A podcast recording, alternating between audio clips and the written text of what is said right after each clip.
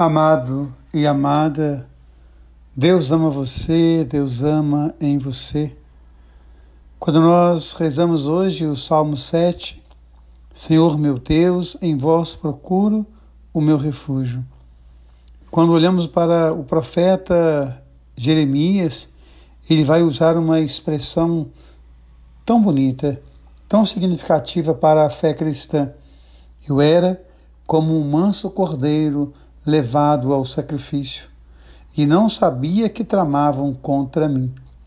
Quando Jesus passa e João o avista, ele vai dizer: Eis o Cordeiro de Deus. O profeta Jeremias vai usar esta imagem do cordeiro que é levado ao matadouro para dar a vida em favor da vida. A mesma expressão nós vamos encontrar também no profeta Isaías. O Isaías vai falar ainda do servo sofredor, aquele que foi desfigurado no seu amor pela humanidade, daquele que se entregou no total amor.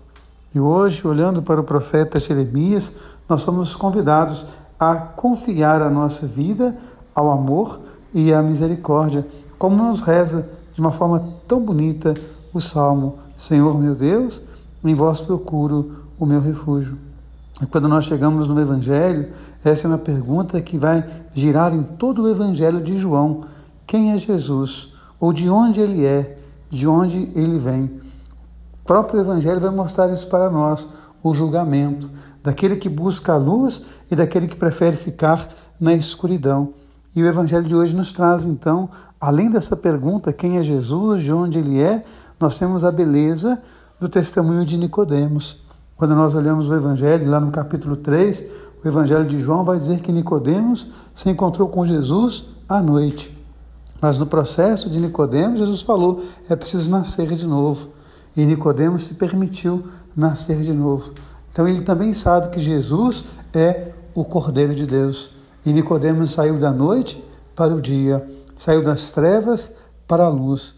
Ele aceitou Jesus Cristo como o seu Senhor. Ele aceitou Jesus Cristo como o Cordeiro que tira o pecado do mundo.